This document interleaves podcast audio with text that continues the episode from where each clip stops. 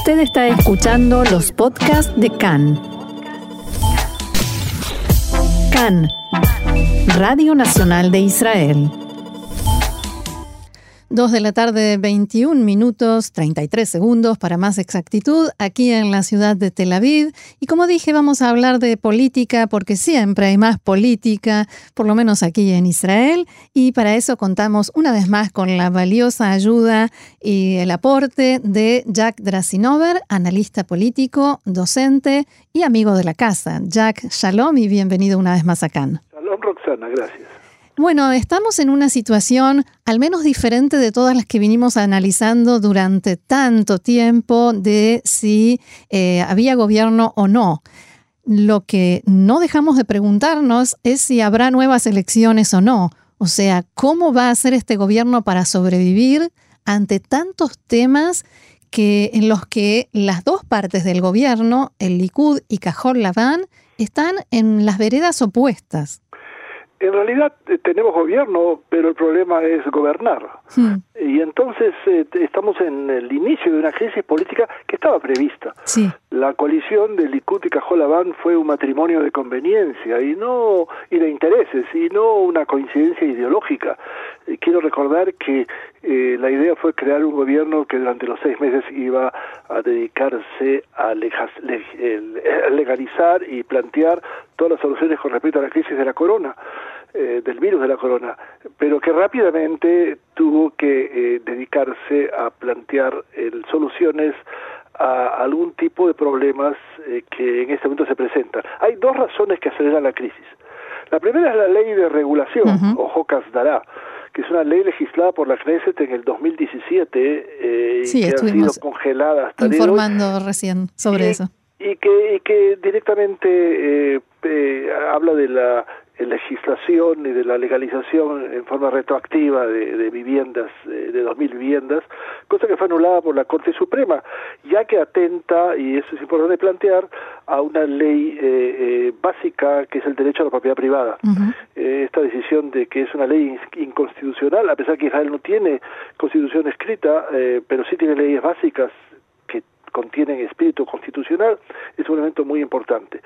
Eh, ahora, el, el, otro problema es que eh, estamos frente a lo que se llama la ley de anexión, que es otro elemento que va a acelerar la crisis. Esta ley de anexión, eh, de acuerdo al plan de paz del presidente americano Trump, permite a Israel anexar ciertos eh, territorios eh, en el cual hay establecimiento de, de, ciudades judías en los territorios, pero eh, quizás incluye un elemento importante que para mucha gente es problemático y es el iniciar la discusión final que va a conllevar la creación de un Estado palestino. Eh, muchos, durante mucho tiempo se intentó plantear solamente la primera parte de esta ecuación, es decir, la posibilidad de anexar, pero no lo que significa que es la posibilidad de que se, se cree un Estado palestino y además la inclusión de posiblemente entre 15 y 20 eh, colonias judías eh, que quedan como enclaves en territorio palestino. Me parece que esos son los dos problemas centrales que aquí eh, se plantea.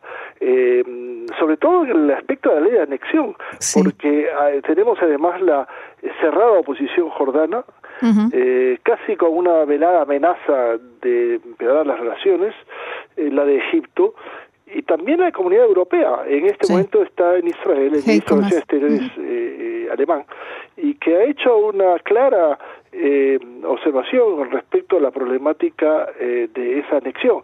No hay que olvidar que Alemania va a pasar el próximo mes a ser presidente de la Comunidad Europea y entonces se encuentra por primera vez en un dilema. Siempre se ha opuesto a que se adopten medidas en contra de Israel pero no ha dejado de plantear su posición frente a las posibilidades de anexión. Ah, creo que esto es un elemento muy problemático. Si eso se le eh, eh, también se le eh, se le suma la oposición de sectores en el Partido Demócrata Americano. Recordemos que en noviembre los americanos van a elecciones y nadie sabe cuál va a ser el resultado.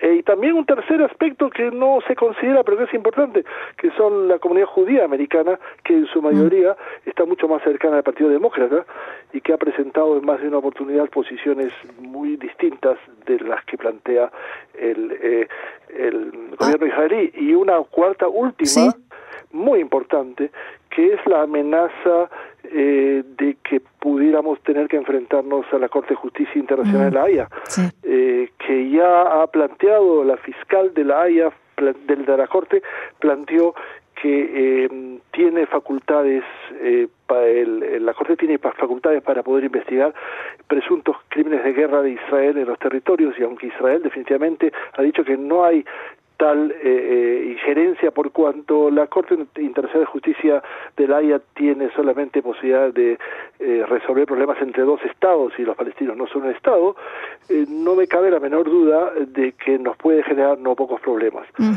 Ahora, esto, estas em, estas oposiciones, estas contradicciones entre las dos partes que forman el mismo gobierno, en esto me parece, o por lo menos como yo lo veo, que siempre está subyacente el, desacuerdo sobre el sistema judicial y cuál debería ser su rol y la Corte Suprema y hasta dónde debería llegar y cuál debería ser su límite. Por ejemplo, en esto de eh, la ley de regulación, Jocas dará, lo que se discute además porque Cajolabán eh, empieza a entender que quizás tiene aquí por primera vez una pieza de juego en, en, en, la, en la, perspectiva política, eh, la posibilidad de salir a la, a la calle como defensora del sistema judicial israelí, que en realidad eh, para muchos eh, piensan de que esta eh, situación por medio de la cual la Corte Suprema israelí anuló la ley de la que hemos estado hablando, ¿no? la ley de regulación,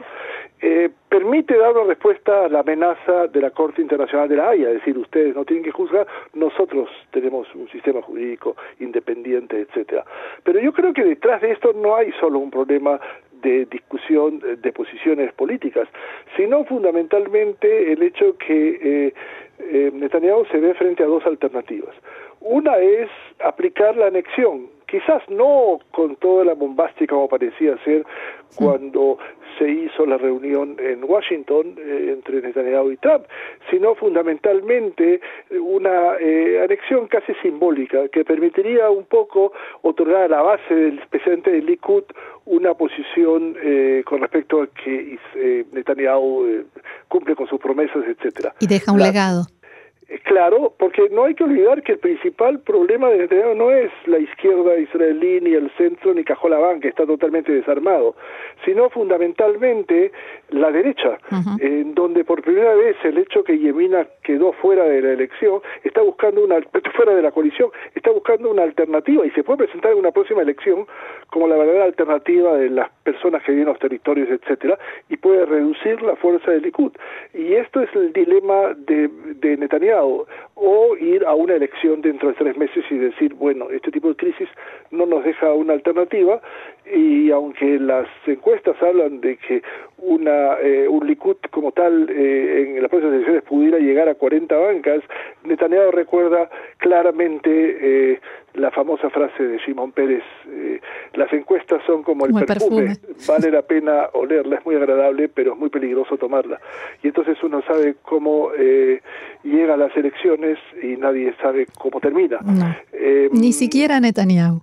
Absolutamente. Ahora, no olvidarnos, la posibilidad de ir a elecciones significa, y aún ganarlas, significa romper la sociedad con cajón y tomar toda la responsabilidad eh, de la situación económica, de la que estamos pasando. Es decir, a pesar que hay discusión cuántos desocupados tenemos, es claro que no es mucho menos de un millón, y hay que responder a eso, siempre y cuando la función de, de Gans desde el punto de vista del Likud era ser una persona que puede tomar además parte importante de la eh, responsabilidad o ser de alguna manera el, el, el, factor al cual se puede acusar de muchas cosas. Por ejemplo, en los últimos días la existencia de autos blindados, eh, en el caso de Gans es clásico. Eh, esta, esta, que, sus oficinas, de defensa y oficinas, y etcétera. Eh, es solamente el inicio de una discusión muy grande, pero Netanyahu sabe perfectamente que requiere una coalición muy grande y no quedarse con factores eh, a los cuales tiene que enfrentar, como el caso de Yemina, aunque está fuera de la coalición. Ahora, el, el, que parece decidido a aprovechar esta circunstancia eh, y empujarlos eh, a tanto al Likud como a Azul y Blanco que están al borde del abismo, de empujarlos para que den un paso al frente, es Yair Lapid. Eh, recién hace instantes informábamos sobre esta, este proyecto de ley que presentó Yeshatid Telem exigiendo una comisión investigadora de la causa de los submarinos y cuál fue el rol de Netanyahu, cómo se tomaron las decisiones. ¿Forma parte esto de una estrategia más amplia de Lapid? Totalmente. Creo que Lapid se quiere constituir y no hay competencia en este momento como el líder de la oposición y además tiene todos los dotes de oratoria que le mm. pudiera permitir presentarse en las próximas elecciones como una alternativa. Depende de muchos otros factores, eh, eventualmente como eh, coaliciones que él pudiera hacer, pero eventualmente esta es la razón. Ahora, no olvidar que esta famosa investigación de los submarinos está un poco congelada eh, desde algún tiempo eh, y que de alguna manera, para resumir, pone de manifiesto la posibilidad de que Netanyahu haya adquirido acciones de una fábrica que, en definitiva, eh, producía insumos para la fábrica mayor, la de ThyssenKrupp, que es la que construyó los submarinos que Israel adquirió de, de Alemania. Y esto lo pudiera, lo pudiera poner aparentemente, por supuesto, a Netanyahu un conflicto de intereses. Además de, de, la venta de submarinos a Egipto, submarinos de avanzada, una decisión que Netanyahu tomó sin consultar y que defiende. Él no dice consulté, informé a las autoridades de defensa o políticas, dice tenía razones de peso para no informar. Ciertamente que además de esto básicamente está también la eh, clara el claro anuncio de, del gobierno alemán eh, que lo ha pronunciado más de una oportunidad que si eh, se pone de manifiesto una situación conflictiva como esta o delictiva si existiera mm. pone en peligro la, la, venta de submarinos, que es un elemento para la defensa eh, de Israel. Y todo esto generó un congelamiento que puede volver a salir eh, en su investigación y que es un, eh, una acusación totalmente separada de las obras que Netanyahu ya tiene que afrontar. Ahora, eh, dentro de toda esta dinámica eh, hay algo que es muy importante plantear y es no olvidar, nosotros en junio del 2021 nos vamos a la elección a la presidencia de Israel. Termina el, el periodo eh, del actual presidente Rivlin y en realidad se habla hoy día de cuatro candidatos posibles, que es importante plantearlos.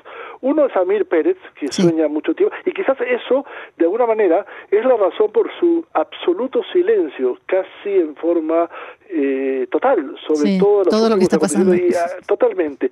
Eh, el otro es David Levy, el padre de Orly Levy Abecassis, eh, que parece ser que tiene una exigencia muy clara, él no quiere ser parte de una eh, elección política abierta, no olvidar que la Knesset es la que decide quién es el presidente. Y él solamente aceptaría si toda la Knesset, casi por unanimidad, eh, le presentaría esta petición. De manera que eso lo queda, lo deja un poco, eso no es factible. El tercero es Yuri Edelstein, el presidente, perdón, el, expresidente de la Knesset. El expresidente de la Knesset y actual ministro de Salud, pero está totalmente, sus acciones están reducidas desde el mm. punto de vista que sus conflictos son no solamente con el Likud internamente, sino también con Cajolabán. Y por último, quizás el cuarto candidato que pudiera ser muy sorpresivo es el propio Netanyahu, del cual se especula que la posibilidad de presentarse a, las elecciones, aunque es simple y llanamente una especulación abierta, eh, le permitiría eh, por un lado, contar no solamente el apoyo del Likud, sino también de factores de cajón laván que dijeran esta es la mejor oportunidad de sacarlo de la carrera política y a cambio de eso él tendría siete años de total inmunidad, eh, lo cual lo llevaría prácticamente después de siete años casi a la edad de 80 años en la que es difícil plantear que una persona se pueda tener que enfrentar a un juzgado por las acusaciones por las que en este momento están, está eh, requerido por la justicia. Esta semana le pregunté esto mismo en una conversación al eh, parlamentario Eitan Ginsburg de Cajol Laván sobre las posibilidades de que Netanyahu sea presidente cuando deje de ser primer ministro y me contestó, eso es algo que, de lo que solo hablan los periodistas. Sí, pero eh, sabemos que muchas de las cosas que los periodistas hablan Por supuesto. de otra manera los periodistas no tendrían eh, y si no tendrían trabajo eh, podemos dar una una sin fin de sin de, de, un infin número de, de, situaciones en las que sueños o planteos se plasmaron. No está muy lejos de su perspectiva. Eh, lo que va a definir es si en realidad dentro de un año y medio, sigue estando la, la pregunta central, va a dejar el cargo para que... Mm. Eh, para que Gantz pudieran eh, tomarlo. Y eso es cada día más complejo, porque además hay en el Likud una molestia muy grande de lo que hoy llamo la cantidad de eh, candidatos a ser ministros que se quedaron en el aire. Sí empezando por Nir Barkat, el exalcalde de Jerusalén, al cual se le prometió eh, públicamente que iba a ser ministro de Totalmente, a tal, eh, en tal forma que viajó a Estados Unidos, se entrevistó con un catedrático de economía en una universidad eh, eh, americana y vino con un plan concreto, pero ese plan probablemente esté en alguna en un cajón, en algún cajón de un escritorio. Y, y, hay muchos más, de manera que estas personas plantean cómo es posible que Cajón Laván, con una reducida, a, a, de un reducido número de parlamentarios tiene prácticamente la misma cantidad de ministerios que nosotros y logra bloquear una serie de iniciativas que el Likud podría plantear. O sea, el Likud se enfrenta a dos alternativas, o a su base, y, eh, que es radical sustancialmente, y por otro lado la posibilidad de tener siempre una coalición abierta y no depender de grupos más extremistas o, o una coalición eh, que esté quizás solamente con 61 o 62 sí, muy estrecha. que es muy estrecha y que no le es posible eh, dominar o manejarla. Muy bien. Eh, realmente, como siempre, muy interesante, mucha información, mucho para procesar. Jack Drasinover, analista político, docente, que siempre nos ayuda a comprender la política, la realidad política israelí. Muchas gracias por haber estado con nosotros una vez más y será hasta la próxima. Gracias a ustedes. Shalom. Shalom.